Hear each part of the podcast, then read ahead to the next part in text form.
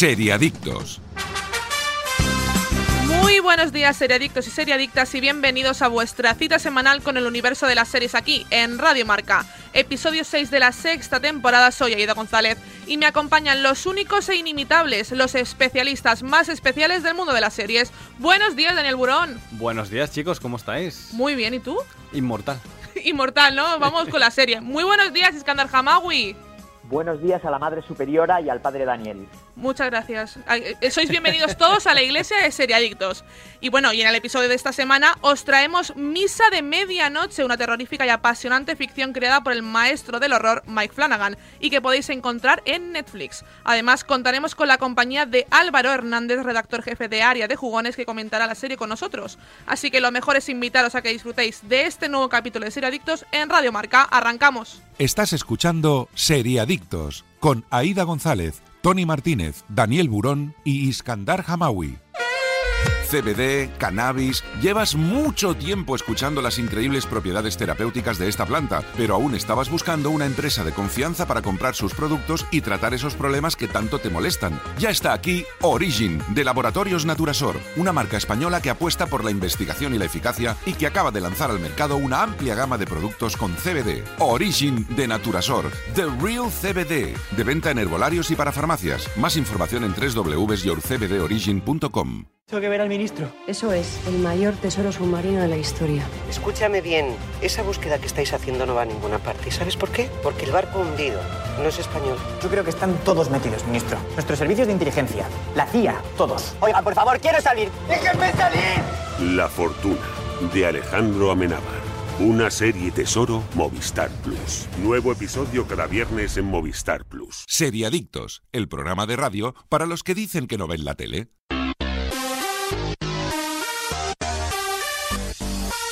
Empezamos con las noticias, rumores, cositas que hay que saber sobre el mundo de las series. Pero antes de irnos con las novedades, vamos a parar rotativas porque nos vamos con Tony Martínez, que nos habla de Oikos de Danone. Porque ya lo sabéis, chicos, lo mejor que tiene la noche del viernes es acabar la semana disfrutando de tu serie favorita, en tu sofá favorito y poner la mente en blanco mientras disfrutas al máximo de tu Oikos de Danone. Yo anoche no me pude resistir a la tentación al abrir la nevera y tocó mango maracuyá. ¿Y vosotros? ¿Cuál elegisteis anoche? Porque hay un montón de sabores. Oikos natural, oikos XXL, manzana canela, mango maracuyá, stracciatella, lima limón, caramelo, tiramisú, tarta de arándanos, avellana caramelo, mousse de fresa y chocolate blanco, el tricapa, higo, yogur natural y manzana canela. Y ojo las novedades, helado de oikos, chocolate negro y almendras, o, atentos, helado de caramelo salado y avellanas. Y ahora sí, con el sabor inconfundible de Oikos de Danone, arrancan las novedades en cuanto a las series desde Seriadictos. Y tenemos el primer avance de la tercera temporada de Umbrella Academy, que confirma su regreso en 2022. Casi una semana después de un Tudum con pocas novedades al respecto de Umbrella Academy, desde Netflix han lanzado un pequeño avance en el que han desvelado cuándo podremos ver su nueva temporada. Y la respuesta es en 2022, aunque no confirman ni día ni mes en concreto. Además, podemos afirmar con toda seguridad que nos vamos de lleno al Hotel Oblivion. Recordemos que al final de la segunda temporada nos encontramos a los Hargreave regresando al presente solo para descubrir que habían aterrizado en una realidad alternativa en la que Sir Reginald no ha muerto y ha fundado la Sparrow Academy con nuevos pupilos a su cargo. Bueno, recordemos a los oyentes que el Tudum de Netflix es este Sí. evento anual que bueno, a partir de ahora va a ser anual fans. para fans, que es donde van a anunciar sus novedades. Y el Tudum sale del nombre del Tudum de Netflix, ¿no? Sí. Que es bastante gra- a mí me parece bastante gracioso Sí. al menos. ¿Y Umbrella Y- Academy qué? Bueno, yo es que aún estoy por la segunda temporada, aunque me he comido el spoiler varias veces, pero aún voy por la segunda. Es que, bueno, a lo mejor la retomo con la tercera. Iskandar, ¿tú la has visto la serie, eh? No, este tema lo lleva mi, abo- mi abogado. No, lo este lleva tema tu no, yo- representante, tu manager. Sí, sí, sí, no, reconozco, reconozco. He tenido tentaciones, ¿eh? He oído críticas de todo tipo, buenas, eh, regulares, pero la verdad es que no, no, no me he puesto con la serie. La mía es regular, Iskandar, ¿eh? Ya lo digo. Es una serie muy comiquera en lo mejor y en lo peor. Yo es que voy con. Yo es que voy condicionada. Porque es una serie que es, está escrita y parte dibujada junto con, Gabriel Ba, que es el, el dibujante oficial de Umbrella Academy, de los cómics de Umbrella Academy, porque los escribe Gerard Way, que es el cantante de My Chemical Romance, uno de mis grupos favoritos. Por tanto, Yo ya me leí los cómics en su día cuando lo sacaron en rollo 2005-2006. eh, yo ya me, me leí los tomos que, que habían en ese momento, que encima eran de grapa, no eran un tomo. Ahora, es- ahora han sacado los tomos. Yo me los compraba de grapa. Sí, con la serie creo que sacaron. Sí, sacaron como el, el recopilatorio Sí, de sí, varios, de varios, de varios cómics, ¿no? Y la verdad es que a mí me gustaba, me gustaba mucho la historia, me gustaban mucho los cómics y por tanto yo entré de lleno en, en la serie ya sabiendo más o menos lo que me iban a explicar. Y, y a mí es una serie que me gustó mucho, la segunda temporada me sorprendió porque ya no me he leído esa parte, yo ya, ya iba de nuevas.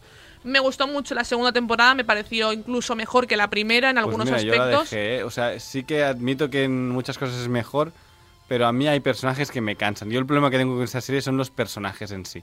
Cinco, Creo por que- ejemplo, es un ¿Cinco personaje. es el hermano pequeño? Sí, el que, el Eh, que el viaja, mejor. el que viaja en el mejor- tiempo. El mejor personaje. Para mí es, es mi favorito junto Sí, sí, con, sí. con tres, que es el, El grandote. no, el que es eh, ah, Ah, el, el ninja, ¿no? El, el que tira cuchillos. el que es estrafalario, que va con ah, la- no, es el que más me cansa a mí. Pero a mí, por ejemplo, es una serie gurú, que el sí, gurú. sí, y a mí, por ejemplo, es una serie que me gusta mucho por eso, porque yo ya entré condicionada con los cómics que ya me Mm. había leído. Entonces, a mí es una serie que me está gustando mucho y que tengo muchas ganas de ver. Sobre todo, tengo muchas ganas de ver una cosa. Eh, recordemos que, que Elliot Page es uno de los protagonistas de, de esta serie y me Sí. gustaría ver cómo hacen el cambio. Bueno, realidad alternativa, mejor Es imposible. que se lo han realmente, puesto ¿no? muy bien. Yo creo Sí. que, que- que él va a tener mucha mucha facilidad para... Eh, era sí. el personaje de Vania, yo creo que va a tener mucha facilidad para meterse en, en- en la serie con otros con otro personaje, entre comillas. De todas maneras, es una serie que solo se habla de ella cuando sale. O sea, es- quiero decir que luego no deja pozo, ¿no? A- O a mí me da esa impresión, no sé. Yo entre, solo oigo críticas cuando sale la primera temporada o cuando sale la segunda. O creo no que, sé. pienses, ¿eh? Yo Iskandar no. No. me la vi en su momento. O sea, yo me la he visto por recomendación de gente cuando no había salido ninguna temporada. Simplemente ya había salido la 2 hacía tiempo. Y, y estaba entre la 2 y la 3. O sea, en este momento, no sé, es que se ha alargado. La- entre la 2 y la 3 han pasado como dos o tres años. de hecho, el verano pasado eh, mis amigos no se la habían visto y se la vieron. Es cuando me la vi yo también, sí. Entonces yo creo que eh, sí que es cierto y creo que tiene parte de razón Iskandar en que es una serie que pasa desapercibida en cierto grado, pero que creo que tiene una base de fans ya no solo por, por la serie en sí, sino porque vienen del cómic y que creo que, sobre todo estadounidense, o sea, fue- es un cómic que triunfó Sí, mucho sí, en sí. Estados Unidos y que aquí sí que es cierto que llegó tarde y mal, La publicación de España ya sabemos cómo, eh, cómo es. Exacto. Entonces yo creo que es una serie que, que en Estados Unidos, por ejemplo, va a triunfar y va, va, va a ascender muy rápido. Y aparte, además, el grupo de My Chemical Romance ha vuelto ahora a unirse. Yo creo que son muchos conceptos que ayudan a que la serie eh, fluya y que el año que viene su tercera temporada siga siendo un éxito bajo mi punto de Sí, vista. que la gente que la vio yo creo que la va a, con- creo que Yo la la va continuaré continuar. hasta Sí, que sí, sí. hasta que termine, a no ser que se les vaya mucho de las manos. De momento, lo que lo que nos van a explicar en esta temporada, eh, ya hay un cómic en el que basarse, entre Vale, comillas. vale, ya- ya entonces, está escrito, entonces yo creo que, que ya les hace como el trabajo, porque de hecho cómics siguen saliendo, sobre todo al- después de la serie. Sí, sí, Siguen- es una serie empe- regular que, empezaron a salir cómics, empezaron a salir más y, y Gerard Way ya lo ha dicho que él- por él la historia tiene mucho más que contar. Yo creo que son personajes que, por que puedes eh, abordar muchas cosas. Por ejemplo, eh, número 5 para mí es el mejor personaje y el que más, de hecho, tiene un cómic solo de él. Sí, pero yo creo de que su también historia. es- son personajes que cuando ya has contado su historia, o sea, para mí la de 5 ya está contada y ya en la está primera contada. temporada te la contaron, en el, en el segundo capítulo creo recordar, no en el primero. No, no, no. Bueno, Más, es a lo largo de la serie, pero que creo que el, el como el plot twist entre comillas te lo Sí, cuenta, lo que, pas- lo que que pasa él con él. aparezca, básicamente. Exacto. Sí, sí, sí. Entonces sí, sí, pero bueno, veremos a ver qué nos cuenta la tercera temporada. Vamos con la siguiente. En el código que valía millones, dos informáticos alemanes demandarán a Google. Dos alemanes pioneros en la informática versus el gigante de Internet Google. Esta es la batalla que narrará el código que valía millones, una miniserie basada en hechos reales que ha- ya ha llegado a Netflix. La ficción se centra en dos desarrolladores que llevan a los tribunales a Google, 25 años después de afirmar que inventaron un precursor de Google Earth llamado TerraVision. La ficción, que atravesará la dura realidad de enfrentarse a una demanda multimillonaria, así como los orígenes de Silicon Valley, está creada y escrita por Oliver Tiengenbalk y dirigida por Robert Talheim. Anda que los apellidos. Bueno, eh, pues ya la tenéis en Netflix. De hecho, se estrenó este jueves, es el jueves de esta semana, así que ya la tenéis en Netflix para, para poder disfrutarla. Yo no he tenido oportunidad de, de verla porque he tenido- tengo poco tiempo en la vida. Dime, dime, Iskandar. No, digo que yo he visto el avance y bueno, pues se basa, eh, bueno, es una ficción, pero que se basa en un hecho real y en el, ju- en el juicio real. y a mí la verdad no me atrae demasiado. No Y que o sabes sea, cómo va a terminar. Si se ha basado en el, en el juicio real, es que no tiene mucha gracia. Yo es una serie que por la premisa eh, creo que me puede llegar a interesar porque a mí estas cosas de juicios, de todas estas cosas de hecho- basadas en hechos reales, por ejemplo, Sí, eh, las cosas mediáticas a ti a mí, te- a mí te me gustan, me, me, me atraen. Entonces sí que es una serie que, que seguramente le, le echo un vistazo. Pero que yo creo que Netflix, eh, por ejemplo, lo estábamos hablando antes, Netflix, por ejemplo, esta semana, aparte de esta serie, no ha sacado nada. No, Interesante. Bueno, el caso, el caso Hartun, el caso Hartun también Sí, ha salido esta sí, semana. Sí, la está, la está Salió viendo, la semana pasada, de hecho es la que voy a recomendar yo, Iskandar, hoy. la estaba Ah, viendo, bueno. la está viendo Dani, sí, sí. Ujú. Pero lo que hablábamos antes, es decir, hace un par de semanas eh, nos sacaron Misa de Medianoche y el juego del calamar, Y el la caso misma. Hartung también, el mismo Es que le sacaron tres series. Y también la asistenta, creo que es la, Sí, una la de de- la sí, chica sí, sí, la asistenta, con, sí. con una niña pequeña, ¿no? me sacas cuatro series en una misma semana que no me da tiempo ni a digerirlas, porque encima dos de ellas han sido un boom, que es Misa de Medianoche, que es la que vamos a hablar hoy, y el Juego del Calamar, el que es la que hablaremos la semana que viene. Entonces, no me das tiempo a verlas. No, no, no. Y aparte, bueno, no sé, yo no creo que no le han dado mucho bombo tampoco al código que Sí, valía no. millones, ¿eh? Es bastante sintomático que se estrene un jueves, que es el, el día como que dices, un jueves que tengo que hacer yo. Pues tengo que ir a, tengo que poner la lavadora, tengo que... o sea, Serie de plancha, ¿eh? Serie de plancha, las Sí, series que o más sea, le que- gustan a Dani. Sí, un sí, jueves, sí. bueno, no sé. Un poco No, raro, yo es sí, una serie Las que que te es- acompañan mientras estás haciendo la lavadora. En realidad es que Iskandar tiene razón, es que no está mal, te la pones, la vas escuchando, ¿no? Y tú vas haciendo tu lavadora, vas colocando la ropa, ¿no? O te vas preparando la, la cena. La oyes sí, de sí. fondo, como total es un juicio, dices, Claro, la oyes de claro, fondo... claro. Pero bueno, The Good Fight, por ejemplo, también son juicios, a mí me gusta estar eh, atenta, perdón, ¿eh? perdón, perdón, perdón, mejor. Es que hay, tú pones unas comparaciones... juicios y no, no, no. juicios, ¿no? Claro, es que es, que es verdad. o sea, Es que estamos como- hablando de Dios y luego estamos hablando de, de los apóstoles, ¿no? O sea, es- Bueno, de los... O de- o de los que No apedreaban a Jesús un también. por, por favor, o sea, es que es eso. The Good Fight sí que es una serie que deberíamos hacer también. Que es que lo, lo malo que tenemos aquí a un compañero que no se la ha visto. No, Perdón, visto. es que vamos muy tarde ya. Vamos No, muy no. tarde. Sí, sí, de hecho, ya la Daniel hicimos. De hecho, la, Daniel- la- su tercera temporada la hicimos en el programa, ¿eh? O sea, Ya, que, es que- que- vale, que bien, ya la hemos vale. hecho. Lo que pasa, claro. Pero Ya, lo que pasa es que ya acaba de pasar la quinta. O sea, Bueno, pues que ya- los oyentes se vayan a iVoox, ¿no? Y busquen serie Adictos de Good Fight y seguramente Y- van a encontrar el programa. Y encontraréis el programa, que es maravilloso. Ya lo, lo colgaré también en redes sociales para que la gente lo tenga, lo tenga a mano. Perfecto. Bueno, vamos con la siguiente noticia. HBO Max estrenará las películas de Warner Brothers solo 45 días después de verlas en el cine. La presentación de la plataforma de cara a su llegada a España el próximo 26 de octubre nos ha dejado un jugoso titular en lo referente a la estrategia de Warner Media, que Warner Media adoptará en cuanto a la distribución de sus grandes estrenos cinematográficos. Las películas de Warner Bros. estarán disponibles en España solo 45 días después de su estreno en cines, táctica que se está llevando a cabo desde el principio de la pandemia en Estados Unidos con estrenos simultáneos. Entre los títulos del estudio previstos para este próximo año se encuentran The Batman, Animales Fantásticos, Los Secretos de Dumbledore o Aquaman y El Reino Perdido. Bueno, esto es interesante porque no son los primeros. En realidad, Sony tiene un acuerdo Disney. con Netflix para hacer lo mismo, que salió Disney antes incluso que el de Disney, y Disney también hizo lo mismo después de hacer varias pruebas. Con, creo que empezaron con Mulan Sí. poniéndola de pago en plena pandemia. Em, con, a 23 euros, creo recordar que Sí, era. 25, 20, 20, 25 euros. Después lo, lo hicieron con Viuda Negra. Y luego para Sanchilla dijeron, mira, pues a para Sanchilla sí que no la estrenamos en Disney Plus y la estrenamos directamente en cines. Supongo que también por la demanda que, bueno, por si los oyentes no se han enterado, Scarlett Johansson demandó a Disney porque pusieron la película en Disney Plus y, y en su contrato había una cláusula que Se ella lleva ganaba X porcentaje Exacto, de la X por- taquilla. porcentaje de la taquilla y claro, no contaba lo de Disney, Disney Plus porque no estaba previsto cuando se firmó ese contrato porque no existía, no había pende- pandemia. Por lo Pero- tanto, creo que se han querido ahorrar el hecho de decir, mira, ya no estrenamos nada en Disney Plus pagando y lo hacemos 45 días después en plataformas y la gente va a estar suscrita igual y mm, va a pagar la entrada del cine. Pero Dani, eh, jo, yo voy a hacer una, una declaración que me da vergüenza hacerla. Yo no he estado en el cine, no es verdad, yo no he estado en el cine desde antes de la pandemia. O sea, no. Muy no, mal, escándalo. de la- por eso, Como por eso, por cinéfilo eso, me da vergüenza, ¿eh? Per- Perfecto, por eso mismo lo digo con vergüenza. O sea, yo esta, esta declaración es, es una, una auténtica bajada de pantalones delante de la audiencia y decirle, mira, los- eh, o sea, me avergüenzo de mí mismo. Pero es que este tipo de cosas no ayudan, desde luego. No. O sea, mm, entonces, ¿es una buena noticia? Pues sí hasta cierto punto, pero Bueno, por otro lado, No, que pues a mí sí, ¿eh? Yo, Iskandar, yo voy igual, ¿eh? Si una peli va a estar en 45 días en, en la plataforma, Vale. te digo es que, yo entonces- voy a ir igual porque yo voy al cine a ver, a ver una peli en el cine y luego ya, Eh, si me la quiero revisitar, en casa.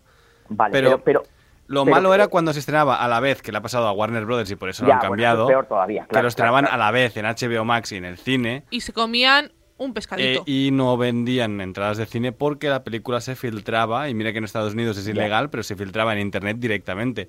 Viuda Negra estaba en internet, eh, El Escuadrón Suicida lo ha estado, eh, todo lo que ha estrenado Warner, eh, mm, creo que Godzilla vs. Kong también, y al final ha hecho que gente no vaya al cine, ¿no? Entonces esta es una, Es que una forma de que la gente vaya más. van a dejar al cine, pero yo creo que esto, esto aboca al cine a, a una cuestión de militancia. Es decir, yo soy cinéfilo, me encanta ver las... Eso, tal, voy.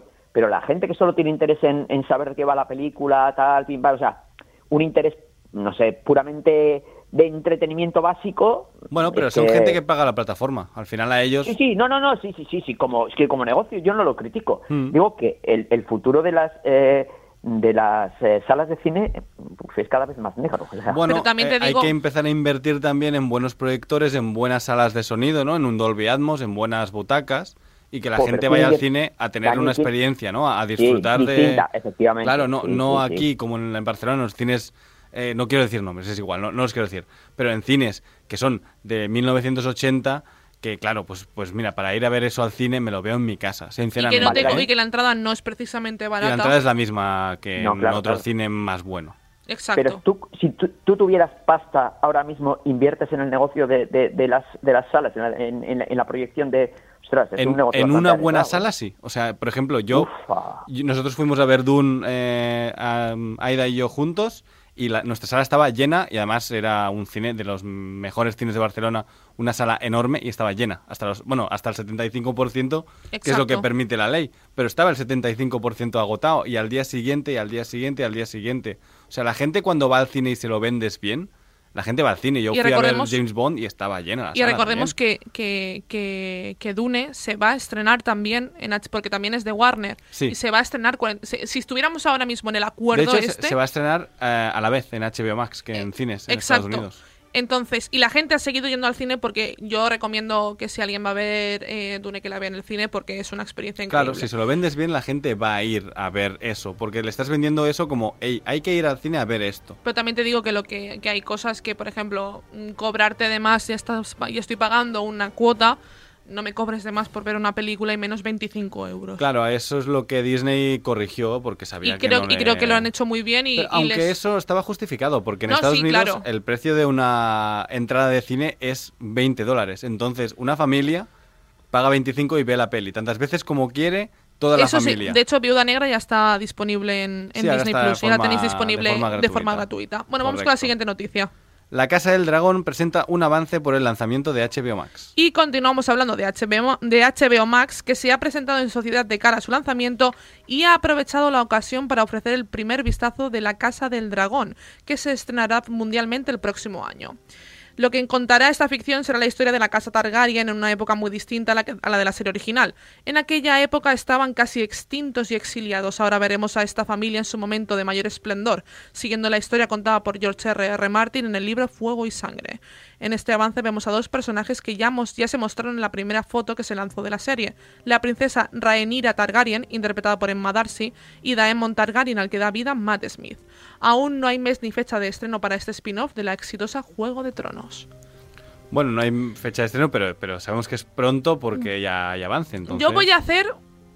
Yo voy a hacer aquí un poco de, de vidente, ¿vale? Aida, Aida está living, Aida está contenta, Aida Estoy- está, estoy tiene feliz, ganas de ver esto, Estoy ¿no? feliz. Y no estaba feliz. Yo no estaba feliz con esta serie. Y ahora estoy feliz. Pues yo sigo, igual. como Porque, estaba. de hecho, Y yo. hay una...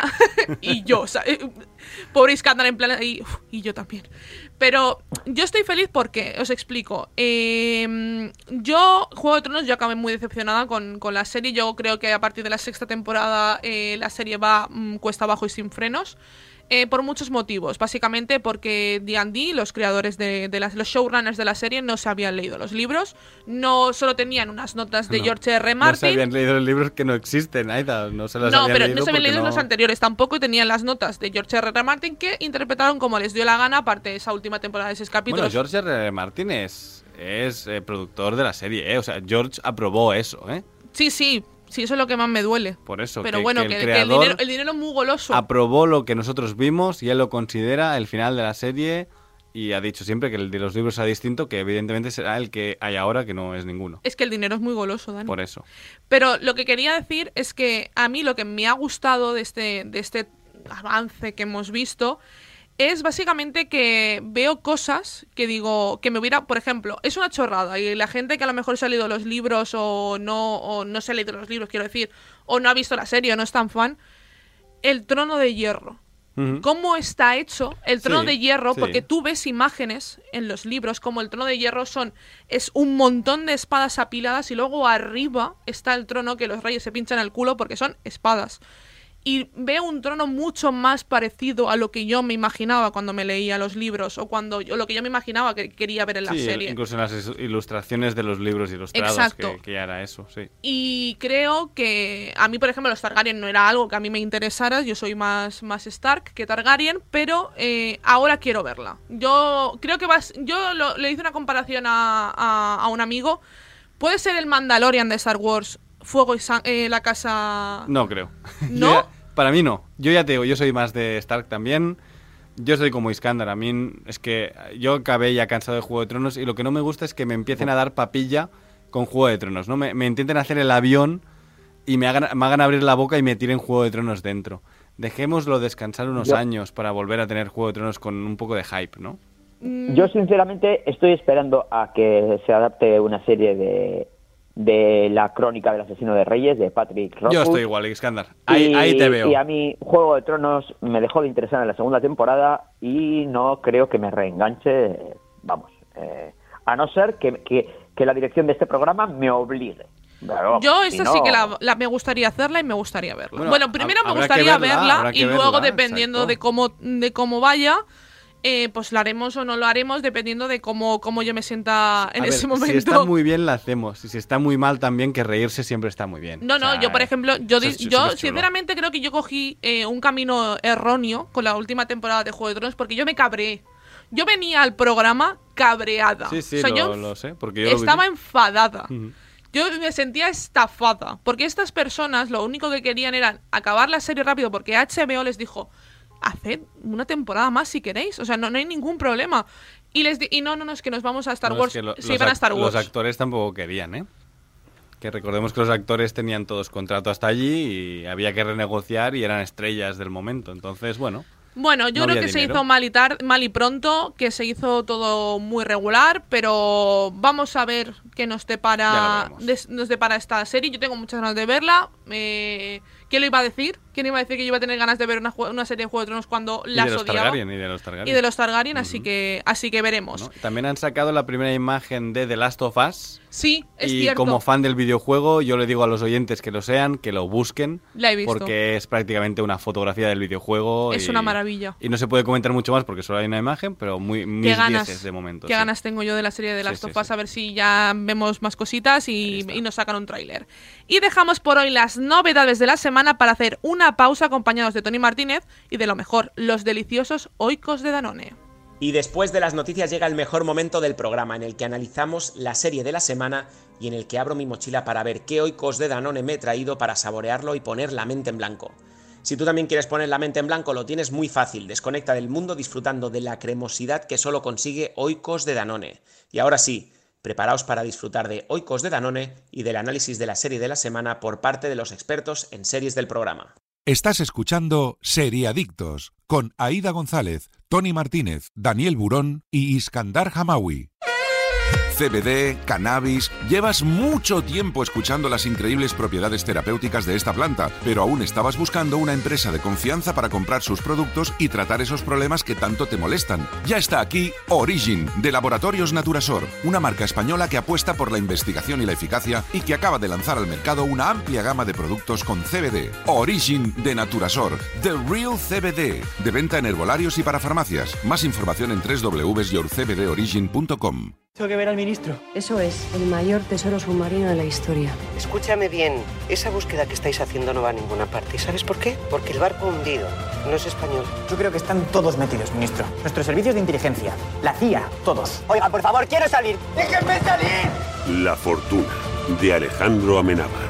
Una serie tesoro Movistar Plus. Nuevo episodio cada viernes en Movistar Plus. Seriadictos, el programa de radio para los que dicen que no ven la tele. Abide with me, fast falls the eventide.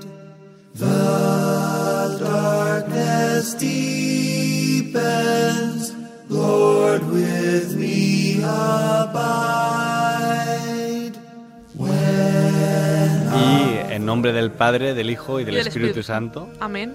Am, hoy presentamos La Misa de Medianoche, una serie de Mike Flanagan, el creador de La Casa de Hill House, eh, Doctor Sueño, como película así más representativa o la última película que ha hecho Mike Flanagan, para que los oyentes le ubiquen un poco.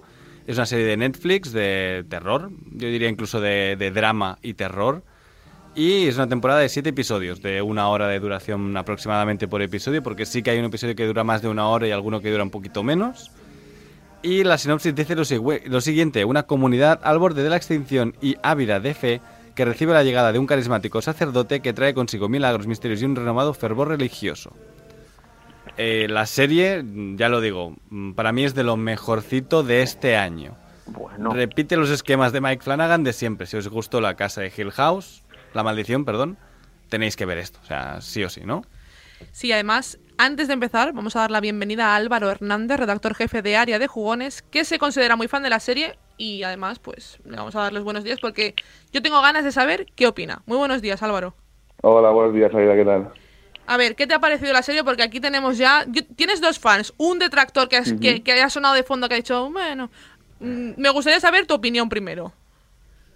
Pues yo que por mi trabajo he visto muchas series, obviamente como vosotros, creo que es la mejor serie también del año. No es mi favorita, porque ahí entran muchos factores personales, pero sí que creo que sí que diría que es la mejor. Yo no sé si la mejor, pero la pongo en el, en el top del año seguramente. No, no, ahora no, no quiero hacer un- una lista y empezar a, a ponerlas en su sitio hasta final de año, pero estoy totalmente de acuerdo, Álvaro. La verdad es que a nivel de calidad, a nivel de historia, de cómo lo cuenta, a mí me gusta mucho cómo, cómo narra Mike Flanagan. Me parece una de las mejores series del año, sin duda. Además, un sleeper prácticamente, ¿no? Porque Sí. una serie que nadie esperaba, pero de repente había como cuatro imágenes a la semana siguiente, un tráiler y de repente ya la teníamos, ¿no? Es que realmente yo de esta serie em- escuché, empecé a, a leer sobre ella en Twitter. Eh, Mike Flanagan va a sacar una serie que va a tratar sobre esto. Eh, es cierto, o sea, luego dos semanas después vemos Sí, imágenes de, de de- repente. de la serie. Sacaron tráiler y a las dos semanas teníamos la serie ya, ya en Netflix. Es decir, Mm. ha sido como muy rápido, pero yo también agradezco que no me hagan un Batman, ¿no? Que me tengan un año con un tráiler y que, y que me tengan aquí esperando, ¿no? Exacto. Iskandar, que te he escuchado refunfuñar de fondo. Bueno, es que, a ver, yo, mi serie, eh, digamos, mis expectativas con esta serie mm, eran bastante buenas en, digamos, en los tres primeros episodios y luego para mí eh, la serie va para abajo. Es decir, ¿No te ha gustado el, eh, el giro que tiene la serie, Iskandar? Eh, pues es que, mm, mm, vamos a ver, para mí hay un problema de guion en esta serie. Eh, Eso lo primero. Bueno, primero, es que podemos ir por, punto por punto. Eh, la serie me parece excelente en fotografía. Eso sí, eh, me parece excelente. Y de hecho, me recordaba mucho, eh, claro, a películas como El Resplandor, cuando luego te enteras que el showrunner es, es, es, eh, bueno, adaptó, por ejemplo, Doctor Sueño, entonces, bueno, vas cogiendo, dices, bueno, pues ahí hay un punto a favor pero, pero me parece que hay fallos bastante gordos. Eh, primero, eh, el ritmo narrativo, por ejemplo. O sea, a mí me parece bastante lento. Me parece que es una serie que se podía haber resuelto con muchos menos capítulos, incluso podía haberse hecho una película. y Como cualquier serie de. Netflix, te tengo que dar la razón. Yo, en cualquier serie de Netflix, de la historia de Netflix, le puedo quitar uno o dos episodios y creo que funcionaría mejor. ¿eh? Ojo, pero es que aquí, aquí hay unos, unos soliloquios de, de- de determinados personajes, por ejemplo, determinados sermones del cura, o, o me parece que es en el episodio tercero o en el cuarto, una discusión sobre la religión que es que a mí me sobra totalmente y es que me saca de la serie, de verdad, o sea, me saca de... A mí me parece interesante. Ahí, ahí daría encantado también esta discusión. ¿eh? De hecho, es, eh, creo que es una escena del tercer capítulo, eh, que es, es la primera eh, reunión que tienen eh, Riley y el padre Paul, que es el cura que llega al pueblo nuevo, eh, su, su cura de toda la vida, se ha marchado de viaje, ha caído enfermo y este cura va a sustituirle durante un tiempo hasta que, hasta que, se, ponga, hasta que se ponga bien. Y entonces yo la conversación de ellos dos que empiezan a tener como una relación porque Riley es una, no es una persona religiosa, no es una persona creyente. Y me parece muy interesante esta discusión sobre la religión. Es algo... Pasa un poco como Además, cap- discusión que puedes haber tenido tú con, con tu amigo cristiano. Sí. O yo, por ejemplo, que me, me eduqué en un colegio católico que teníamos con algunos, no, no todos los profesores lo eran, pero algunos profesores sí eran padres o eran hermanos y tal, y, y le- las teníamos con ellos. O sea, yo he tenido estas conversaciones, la misma conversación, ¿no? Entonces, a mí me parece interesante y está muy bien plasmada, está muy bien reflejada. Es, lo- cómo eh, piensa un personaje, o sea, la, cada voz de cada personaje está muy bien plasmada. Y aparte, la forma de rodar esa escena.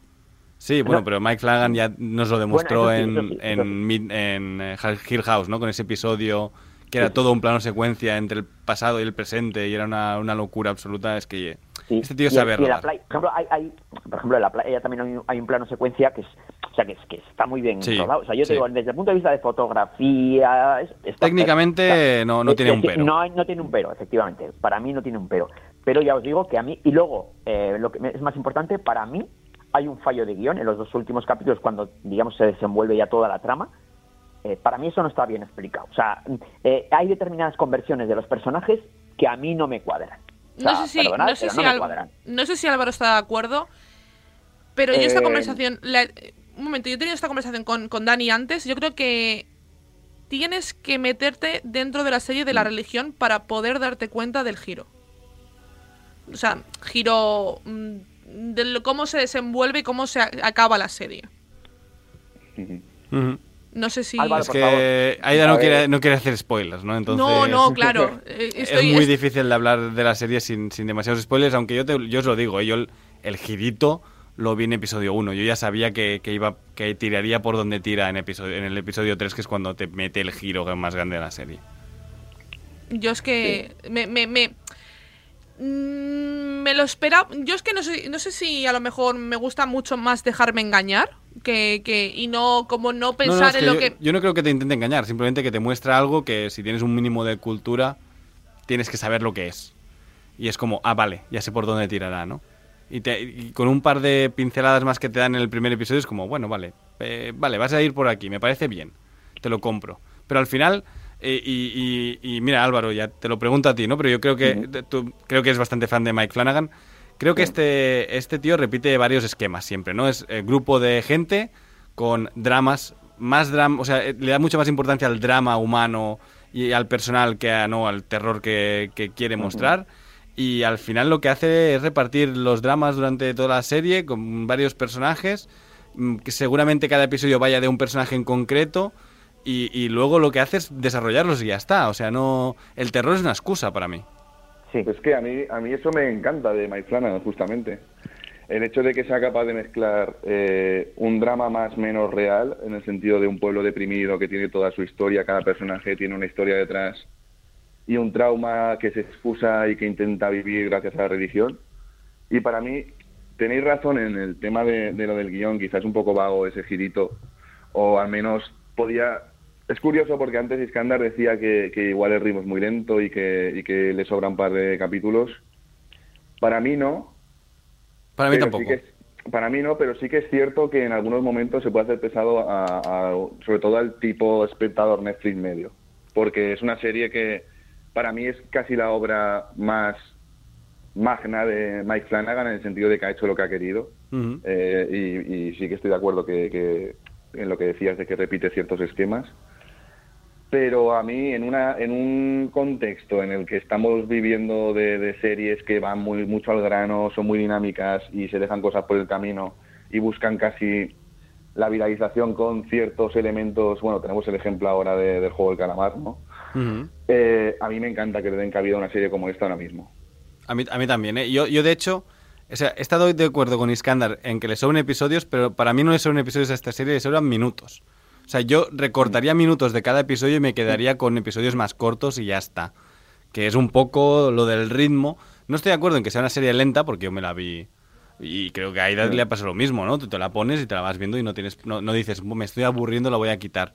Yo no he quitado ningún episodio a medias, ¿eh? Yo me las he visto todos del tirón y incluso se ha terminado algún episodio y he dicho, espérate, que me voy a poner el siguiente, aunque sean dos minutos para saber cómo continúa esto, ¿no? Sí, sobre todo yo- el yo- tercer capítulo.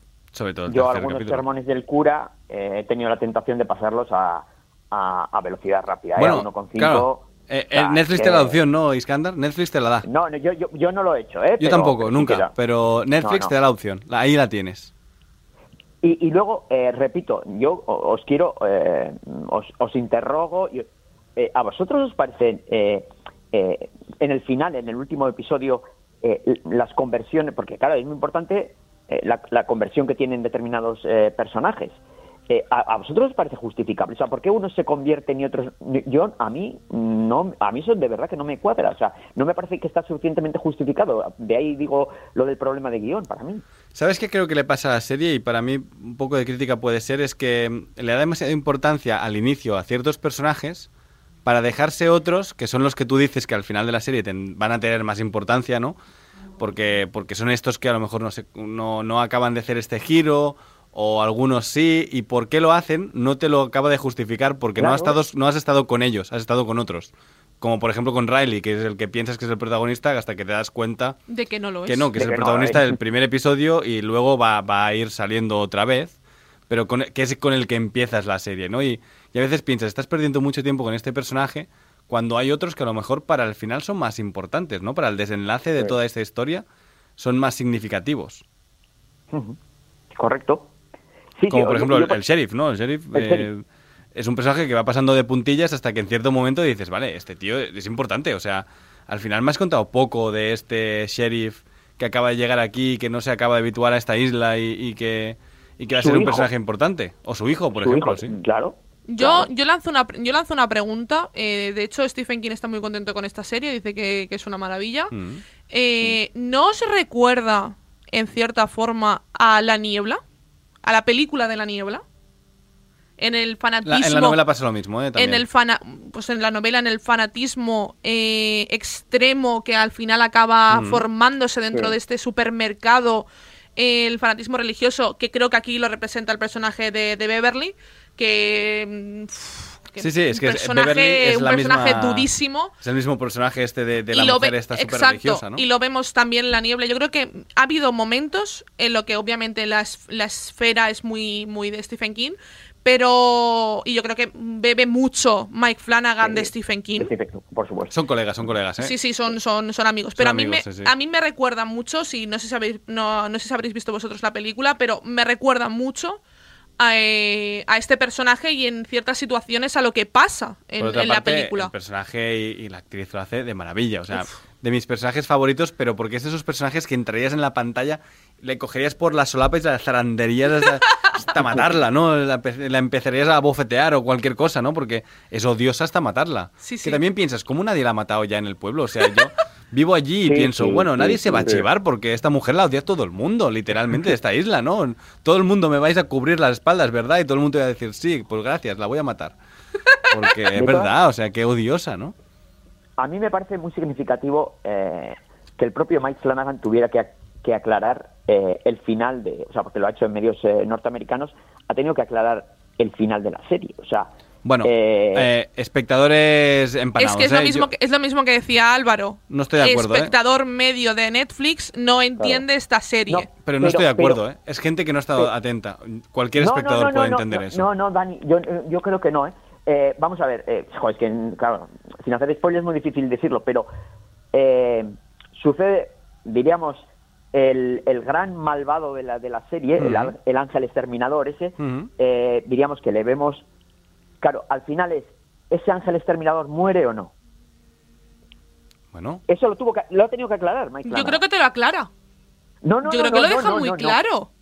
A ver, si Bueno, tienes, yo vale. creo que si tienes un poco, a ver, quiero decir, me explico, ¿eh? No, vaya no, spoiler, ¿eh? Iskandar también te has quedado a gusto, ¿eh? joder, pero es que... Bueno, vale, perdón. te queremos mucho, Iskandar. Yo creo eh, que si tienes un poquito de bagaje de terror Si y tienes de... un poco de imaginación también. No, no te hace falta tener nada. Ya. Con imaginación creo tú ya rellenas huecos, no hay más. Vale, podemos hacer una votación. Podemos- Bueno, es que no sé si puede hacer una votación, eh, a ver si sí o si no. Yo creo que sí. Vale. Yo creo que se deja claro lo que pasa al final. No sé si Álvaro estará de acuerdo. Yo creo que también, sí. Por sí. la Bueno, última vale. frase.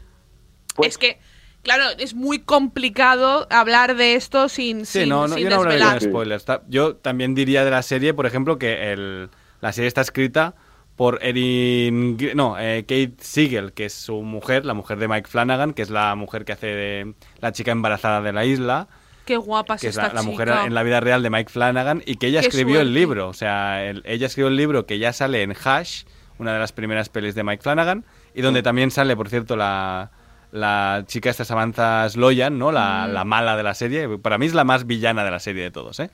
Sí, y, Y ya os digo que la, he odiado fuerte. Donde ella ya llevaba el, el libro de Misa de Medianoche y después en el, el juego de Gerald, también. que también es una peli de Netflix que, que dirigió Mike Flanagan, que es de un libro de Stephen King, también tiene en la cabecera del libro el libro de Misa de, Misa de Medianoche, ¿no? Como diciendo, esto es lo que voy a hacer algún día cuando pueda, ¿no? En, conta- en cuanto me den un poquito de dinero, Exacto. la hago. eh, para. Y, aparte que él eh, eh, pasó, bueno, él, él ha sido alcohólico durante muchos años, creo que lleva tres años eh, sobrio, ¿no? Y, y, claro, quería contar esto una vez estuviera sobrio, por lo tanto, le ha venido un buen- en un buen momento en su vida, yo creo. Yo, ¿Me dejáis, ¿Me dejáis que os lea unas palabras del propio Mike Flanagan? sí, sí, por Sí, supuesto, sí, bueno, simplemente voy a leer una frase y no voy a hacer, eh, para dejarlo un poco en, en- en ahí, eh, que, que nuestros espectadores vean la, la serie.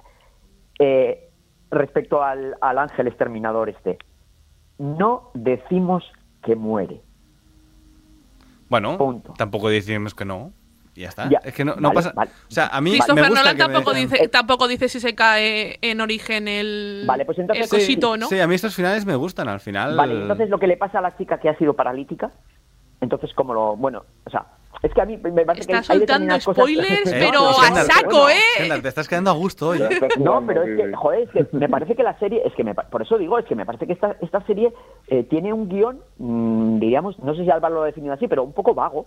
Mm, O sea- yo no lo creo. Yo tampoco, además, a mí me queda muy claro lo que le pasa a la chica al final, porque ella dice, lo- dice, hey, Sí, sí, que yo ya no, sí, yo ya no. ¿sabes? Yo ya no. Entonces a mí me Vale. queda bastante claro que con mi imaginación lo que ha ocurrido y ese final, esa batalla final con el monstruo final, digamos, y cómo le han dejado la, la Sí, sí, isla, sí, sí, yo sí. ya entiendo que no, y ya está, es que, o sea, ya está, se ha Bueno, terminado, bueno, no, no hay más. vale, vale.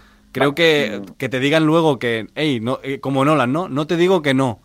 Pero luego te dice, mí- bueno, pero a ver, en realidad, si tú quieres que termine así, Perdón. termina así, pues ya está. Dani, a mí esto me parece una... eh, voy, a, voy a inventar la palabra que a- atento pero reverte. Esto me parece una siamalanada. O sea, Sí, no, no, sí. total. Eso te lo compro. vamos, o sea, Estas declaraciones me parecen de querer ser más guay de lo que eres. No hace Querer molar por encima de tus No posibilidades, hace ¿eh? falta. Eh, tú puedes de- decir que, mira, pues que cada espectador crea lo que quiera y ya está. Claro, ya está. es que eso- Sí, Perfecto, totalmente. fantástico. Al final, si has estado atento, todo el mundo va a llegar a la misma conclusión. Mm, Es Bueno, así. parece que no. O sea, si tengo como la, es, que no. es Pero como la que- peonza de, de origen, que en ningún momento la peonza llega tan abajo como al final, que la peonza casi se cae, ¿no? Y ya está. Dices, "Ay". Y no te pone el último fotograma porque justo se había caído cuando lo grabaron y ya está. Y es que es así. Ay, que se Pero cae. por física pura, tú sabes que se va a caer. Pues ya está. Eso es exactamente lo mismo. Que sí que es, es un poco, podemos decir, tramposo. Y yo, te- y yo es que vuelvo a lo de Álvaro. Yo no te- yo- pues que a mí me Yo quedó claro. Yo no, me, serie- yo no me lo planteé en ningún Yo momento, tampoco. ¿eh? Yo creo que, que, esta serie eh, no es para el espectador medio de Netflix. En el sentido de que puede ser un poco más tediosa Pero- y que se le puede hacer ¿Pero pesada. creéis que Hill House sí? Sí. Pues entonces yo creo que esta es, lo mismo. O sea, es que es, es que es la misma serie. Es la misma serie de Mike Flanagan con un, con un episodio menos, de hecho. Y sí, tiene un ritmo lento, pero es que Hill House tiene el mismo ritmo, exacto, idéntico, ¿eh? Incluso a mí se me hizo más lenta, yo esta la- me la he pasado bien. ¿Tú qué piensas, Álvaro? A mí, no sé, a mí me gusta mucho lo, cuando veo una serie y tal, eh, comentar, como todo el mundo, comentar con sus amigos y tal, y me ha llegado que es muy lenta A mí también me ha llegado, ¿eh? y que no da miedo. Pero que tampoco te lo prometen. Sí, sí, eso, eso- Tam- He oído lo mismo de que no da miedo de la última película de, de- de James Wan, eh, Maligno, por ejemplo, ¿no? Sí, sí, no, sí. es que no es de terror. Bueno, el ter- que, no te que no te hagan un susto no quiere decir que no sea de terror, exacto. porque el concepto a mí me parece de las cosas más terroríficas que he visto este Bueno, año. a mí Entonces, me parece más que aquí bueno. el am- o sea, es más terror psicológico. O sea, quiero decir que hay- Claro. hay un ambiente de terror psicológico. A ver, a mí, perdona, a mí me, invitas a esa misa de medianoche, y me invita esta señora bueno, qué eh, mal rollo, sí, sí. Y, y veo lo que entra por la puerta y perdón, pero yo me cruzo el mar andando. Te lo digo, no nadando, andando, porque voy tan rápido que, que no me hundo en, en el agua. Bueno, Eh, y ya os lo digo en serio, o sea, a ver, me voy no, contigo, no ¿eh? da- no da miedo, no, y te llevo en brazos, Aida, es que si hace falta, es que te lo digo en serio. ¿No da O miedo? Bueno, vale, a mí tampoco me ha dado miedo, también te digo, claro, pero si estuviera allí sí me daría miedo. Dani, existiendo venidor, ¿a qué te vas a vivir a esa isla? O sea, si es que el mar también lo tienes. Que Sí, es no lo pensasteis en ningún momento de, ¿por qué no os habéis ido de aquí ya? Si Yo ya, llevo- ya se ve que esto está muerto, ¿no? Es que esto está muerto ya. No, sí. yo la verdad es que estaba pensando como en el minuto 2, en plan, yo ya me he ido. Sí, sí, yo. Pero yo- me pasó un poco. Yo soy el, el Riley, ¿no? Llego a la isla y digo, mira, dale, la- dale la vuelta. ¿sabes? Pero como Tranquilum de, pero como Tranquilum en, en la de Nine Perfect Strangers, yo al minuto cero, yo la veo a- a aparecer a Nicole Kidman y salgo Sí, sí, yo, corriendo, yo veo a ¿eh? Nicole Kidman no me, to- no me tomo ni el cubata, ¿eh? Me voy. Venga, suerte, ¿eh? Venga, muchas No gracias. quito las Quédate llaves. el dinero, ¿no? del Ferrari, no quites la llave del Ferrari. A mí déjala lo que- puesta. en esta serie, eh, así como la, la hemos la he criticado por el guion y, y, bueno, he alabado su fotografía, otra cosa, otro detalle a alabar a mí me parece, por ejemplo, la construcción de personajes. Que, Claro, no es que es lo bueno que tiene. McFarlane. Sí, Mm. tiene, tiene muy o sea, a mí, por ejemplo, el personaje de, del sheriff, por ejemplo, es una historia que me interesa muchísimo. O sea, cómo él explica por qué ha llegado a esa isla y, joder, eso tiene ahí un... Sí, Aunque luego sí. Sí. no va a ningún lado. Es, es verdad que, bueno... Pero no es va a ningún una de mis conversaciones favoritas de la, de la serie, ¿eh? Sí, sí, a mí me parece muy buena. Es- Esa, esa me interesó, por ejemplo. Mm. Esa me interesó, me interesó, sí, sí. Pero yo la creo relación que- que... tiene con su hijo también me parece muy interesante. Mira, yo le voy a criticar algo. El maquillaje de Ah, Henry Thomas... buf, buf, no, y de, Mira, de que todos. contrates a Henry Thomas me parece bien, pero no hace falta ponerle un, un bigote de señor mayor y un pelo blanco porque le queda fatal. o sea, No, no, pero que que no solo es Henry que Thomas, queda- es que fatal. no, vamos a hablar un momentito, vamos a dedicar unos minutos Sí, o a la vieja también. a hablar ejemplo, ¿no? del maquillaje de esta serie, porque si eres un poco avispado y, y, y pie- y te fijas sentido, y te fijas sentido. dices "Mm, para rejuvenecer. Sí, sí. O sí, sea, te fijas. es que Pero igualmente Henry Thomas nunca le rejuvenecen, o sea, siempre es viejo, o sea, es viejo pero con el pelo de otro color, pero es que tiene las mismas arrugas, ¿no? Y es como, ¿para qué? O sea, ¿por qué este tío tiene que ser, ya sé que es colega de Mike Flanagan y sale siempre, pero es como, no, no me está colando este sobre maquillaje, todo la madre de, de, de Y- Sara. Que luego hay otro maquillaje que está hecho, bueno, que Sí. es una barbaridad, ¿eh? A mí me, me ha parecido una barbaridad el maquillaje de, de la bestia final que ya ha hecho spoiler y escándalo, o sea, que lo podría decir, pero, Pero no vamos a decir el, pero el no vamos a handicap. decirlo, ¿no? Yo, Pero, pero eso me parece brutal, o sea, me ha gustado mucho. ¿Y a vosotros qué, con qué capítulos quedáis de, de la serie?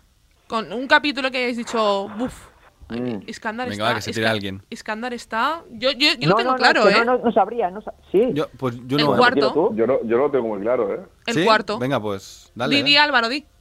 Yo creo que el sexto, ¿eh? ¿Sí? Me encanta cómo prepara todo, sí. A mí es que es el momento, y no sé si estarás de acuerdo, que ahí empiezas a tener miedo. Es decir, Sí. ahí dices, uff, esto se va a torcer.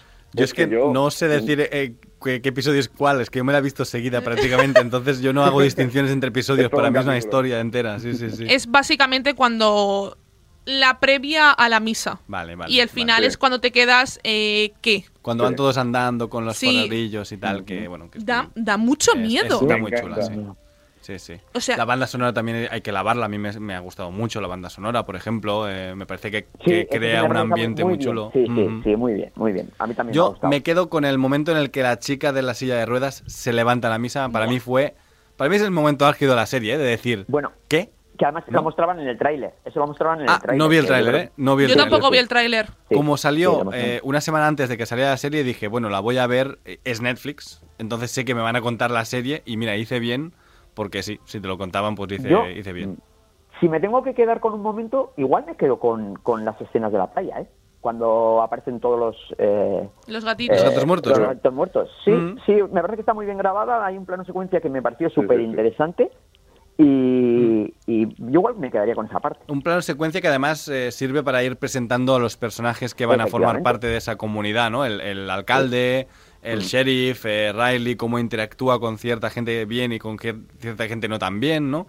Eh, me parece que es, es de estas cosas que tiene Mike Flanagan, ¿no? De que es un drama y te está contando cosas sobre gente. Pues yo me quedo con la escena de Erin y, y Riley en la Ujú. barca. En la barca, también es muy chula. Yo También- me quedo, me quedo, me quedo ahí. Muy buena. Muy buena. Muy buena. Me quedo, me quedo con esa, con esa escena y la, la del sexto capítulo cuando están en la iglesia que se están dando cuenta ya de por dónde vienen los tiros. Y la de, bueno, y la del sheriff que ya lo hemos mencionado, que me parece una muy buena construcción de personaje, aunque para mí llega demasiado tarde en la sí serie. que es es- cierto. Sí, claro. Sí. Llega allí y dices, bueno, es que ahora ya estamos aquí, ya sabemos lo que va. O sea, yo ya sé por dónde tiras. Ahora, ¿qué me estás contando, no? Habérmelo contado al inicio, ¿no? Bueno, vamos a poner nota a la serie. Eh, Álvaro, ¿qué nota le pones? Yo le pongo 9. Y no le pongo el 10 por esos temas del final que hemos comentado, que sí que es cierto que podría ser más concluyente. Sí que es cierto. Sí, ya me- no, me ha convencido un poco Iskandar, la verdad. La lleva- me te, pongo te a lleva- coger te ha a llevado a su fe, ¿eh? Por el Ajá, camino sí, de la sí, amargura y los spoilers. Yo he venido aquí a hablar de mi libro, o sea, claramente. Sí, sí. Iskandar, ¿tú qué nota le pones? Va. Jo, pues eh, yo No me la voy a quedar suspendas. en el- No, no, pues, para mí nuestra serie no, no merece suspender de ninguna de las maneras. Yo he destacado una serie de cosas muy positivas que yo le voy a poner un seis y medio. Vale. Bueno, bueno, bueno. Yo cojo a Álvaro, lo abrazo, me uno a él y le pongo un 9 también. Me quedo con el 9, ¿eh? Bien. Nos bien. quedamos todos con y yo, el- y yo por las media, cositas media estas, ¿eh? ocho que y medio dicho. porque lo baja, lo baja Iskandar, ¿eh? Sí, pero Vale, yo, yo por las cositas que hemos dicho, ¿eh? realmente, No, o sea, a mí claramente, me parece una serie sobresaliente, realmente. Como, Aida, como os he dicho, y Dani, como os he dicho mil veces, y Álvaro, para que también lo sepas, yo respeto, yo represento al espectador medio, o sea, a, a la gente del pueblo, o sea, yo soy la, ¿cómo se llama esta la mujer esta? La, la, La Belén Esteban, ¿eh? Belén la- Esteban la Belén de Esteban la radio, ¿no? Es la Belén Esteban de la radio, ¿eh? Esa es, pues yo soy la Belén Esteban de la radio, efectivamente, de Radio Marca, de Seriadictos. Pues aquí dejamos el análisis de la serie de hoy, Misa de Medianoche. Muchas gracias Álvaro por haber estado con nosotros. Volverás porque siempre te dejas liar, así que volverás a estar aquí con nosotros. Y ahora, antes de las recomendaciones, os presentamos una de las mejores secciones del programa porque toca hablar de Oikos de Danone con Tony Martínez. Y tras el análisis de la serie, continúa el programa con una de nuestras secciones favoritas. Ahora el equipo de Serie Adictos y Movistar Plus nos recomiendan las mejores series del momento. Y yo os recomiendo que cojáis el Oikos de Danone que más os apetezca, pongáis la mente en blanco y disfrutéis de la cremosidad y la textura que solo consigue Oikos de Danone. Así que, con vuestros Oikos en la mano, estad atentos a las recomendaciones de los expertos de Serie Adictos. Seriadictos. CBD, cannabis. Llevas mucho tiempo escuchando las increíbles propiedades terapéuticas de esta planta, pero aún estabas buscando una empresa de confianza para comprar sus productos y tratar esos problemas que tanto te molestan. Ya está aquí Origin, de Laboratorios Naturasor, una marca española que apuesta por la investigación y la eficacia y que acaba de lanzar al mercado una amplia gama de productos con CBD. Origin de Naturasor, The Real CBD, de venta en herbolarios y para farmacias. Más información en www.yourcbdorigin.com. Tengo que ver al ministro. Eso es el mayor tesoro submarino de la historia. Escúchame bien, esa búsqueda que estáis haciendo no va a ninguna parte. ¿Y sabes por qué? Porque el barco hundido no es español. Yo creo que están todos metidos, ministro. Nuestros servicios de inteligencia, la CIA, todos. Oiga, por favor, quiero salir. ¡Déjenme salir! La fortuna de Alejandro Amenábar. Una serie tesoro Movistar Plus. Nuevo episodio cada viernes en Movistar Plus. Seriadictos, el programa de radio para los que dicen que no ven la tele. Y vamos con las novedades de Movistar Plus. Nos quedamos con las mejores series de Movistar Plus porque esta temporada lo vamos a dar todo. Empezamos con las últimas novedades de Movistar Plus. La Fortuna cada viernes capítulo de estreno en Movistar Plus. Alejandro Amenábar dirige una apasionante ficción que nos contará la historia de Alex Ventura, un joven inexperto diplomático que se convierte en el líder de una misión que pondrá a prueba todas sus convicciones.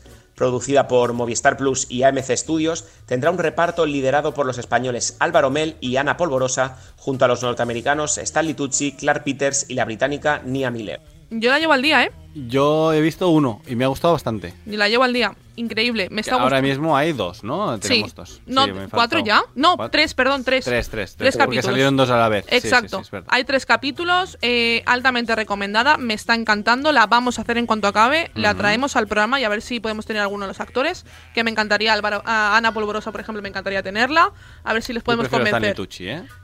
Pero bueno, eso tendrás que hablar tú en inglés. ¿eh? Ningún problema. Vida Perfecta estrenará su segunda y última temporada el 19 de noviembre. Tras la primera entrega, las tres protagonistas tendrán que madurar y aprender que la vida no solo te va a dar la vuelta una vez, sino que está girando todo el tiempo. Creada, dirigida y protagonizada por Leticia Dolera, llegará a Movistar Plus completa bajo demanda. Otra serie que vamos a hacer seguro y que a Iskandar Sí, y a mí nos encanta, o sea que la vamos a hacer Sí, sí. seguro, así Y que que Dani... me van ya a obligar a ver, así que. Obviamente ver, porque te va a encantar. Y Series tenemos que tener a Leticia Dolera para que nos hable. Eh, Exacto, yo ya la he entrevistado, muy simpática, me, me- me cayó muy bien. Series que no te puedes perder ya en emisión, emi- en emisión en Movistar Plus. Estreno de Moonshine, una irreverente comedia creada por Sherry Edwood, llega a Movistar Plus. Narra la historia de cinco hermanos que se pelean por hacerse con el control del negocio familiar, un viejo resort de verano en Nueva Escocia. Lunes, nuevos episodios de American Rush, el nuevo drama de familiar de Showtime sobre el sueño americano. Jeff Daniels y Maura Tierney protagonizan esta ficción con tintes de thriller policíaco basado en la novela debut de Philip Meyers, una historia de supervivencia, del peso de las malas decisiones y de la búsqueda de un futuro mejor. Condena, miniserie británica de tres capítulos, se emite en exclusiva en Movistar Plus. Un drama carcelario interpretado por Sean Penn y Stephen Graham que cuestiona el sistema penitenciario británico.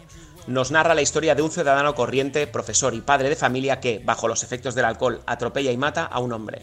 Serie completa bajo demanda. Vigil, conspiración nuclear, cada lunes un nuevo episodio en Movistar Plus. Apasionante thriller donde en un submarino británico equipado con disuasión nuclear se comete un asesinato y tiene lugar una investigación policial donde todos son sospechosos. ¿Qué decir de esta serie? Que ya Sí, la hablamos la semana la pasada. semana pasada. Tenéis el programa online y, y Condena me la han recomendado muy, mucho. Yo También. ya la he visto, la he visto con mi madre. ¿Y qué tal? Muy bien. Eh, me ha encantado. No, no, de verdad. Todo el porque- mundo habla muy bien. de Sí, ella, sí, ¿eh? de verdad. Condena. Otra serie que me gustaría traer, pero es que se nos acumula el trabajo.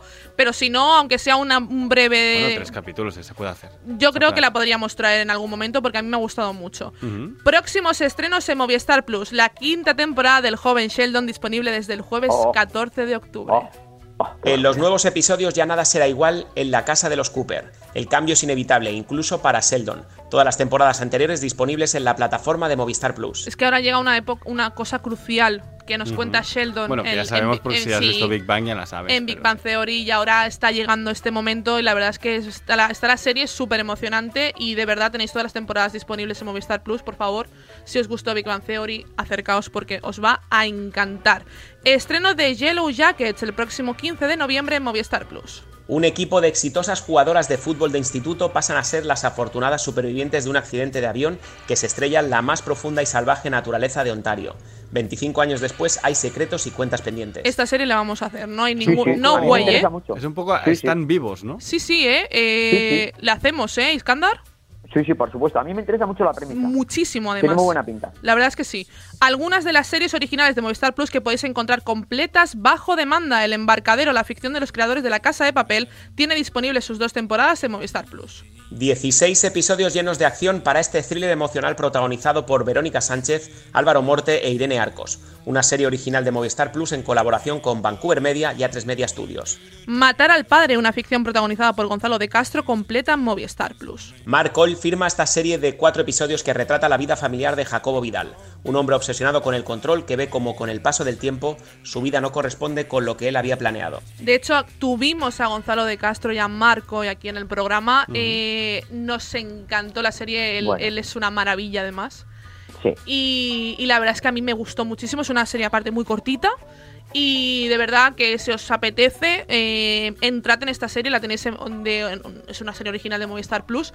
Y yo creo que os va a gustar mucho. Y El Embarcadero, dos temporadas. eh, a mí me gustó. A mí me gustan este tipo de thrillers así un poco enrevesados. También tuvimos a Verónica Sánchez aquí en el programa. Y la verdad que también, a mí también personalmente me gustó mucho. Así que por mí está recomendadísima. Y desde Movistar puedes acceder a Netflix y Disney Plus, además de a todos sus estrenos como La Casa de Papel, Jaguar o Solo Asesinatos en el Edificio y El Último Hombre. Siempre con los paquetes más económicos. Y todo esto y mucho más podrás encontrarlo en el catálogo de Movistar Plus. Y ahora vamos. Ah, ya está. Con las recomendaciones, No, ¿no? sí, no, vamos con las recomendaciones. Vale, vale, vale. Yo hoy os traía Eh, la del caso Hartung, De- perdón. Sí, me efectivamente. salía, en, in- eh, me salía en inglés que es como la castaña man o algo así. El caso Hartung, que está, es un thriller nórdico de toda la vida que no tiene más giros. Pero si os gusta este tipo de, de ficciones, os va a gustar seguro. Pues yo os digo que la semana que viene mi recomendación es eh, el juego del calamar, que la haremos la semana que viene y ya hablaremos en profundidad de ella. Y todo esto, eh, ya hemos acabado el programa, nos Eh, marchamos. Espera, espera. ¿Y mi recomendación, Brooklyn Pero escándalo es que no da tiempo. Bueno, sí, me está diciendo que sí. Octava temporada. De verdad, Brooklyn ¿ves Brooklyn Nine-Nine? De verdad, me, me acaba de caer un mito, ¿eh? Sí, sí, no, no, no. Eh, ya lo yo la apoyo también, yo la- yo la apoyo Habla. también. Bueno, ya lo hablaremos, ya lo hablaremos. Y esto es todo por hoy, chicos. Nos marchamos muy tristes por dejaros sin vuestro programa de series favorito, pero contentos porque nos vamos a casa a ver series y escuchamos las sabias palabras de Super Ratón. El próximo programa, amiguitos, y no olviden supervitaminarse y mineralizarse. Haced caso a los que os dice Super Ratón. Muchas gracias, Daniel. Un abrazo, chicos. Muchas gracias, Iskandar. Un besote, os quiero. Nos escuchamos la semana que viene con más series, novedades y recomendaciones. ¡Hasta luego!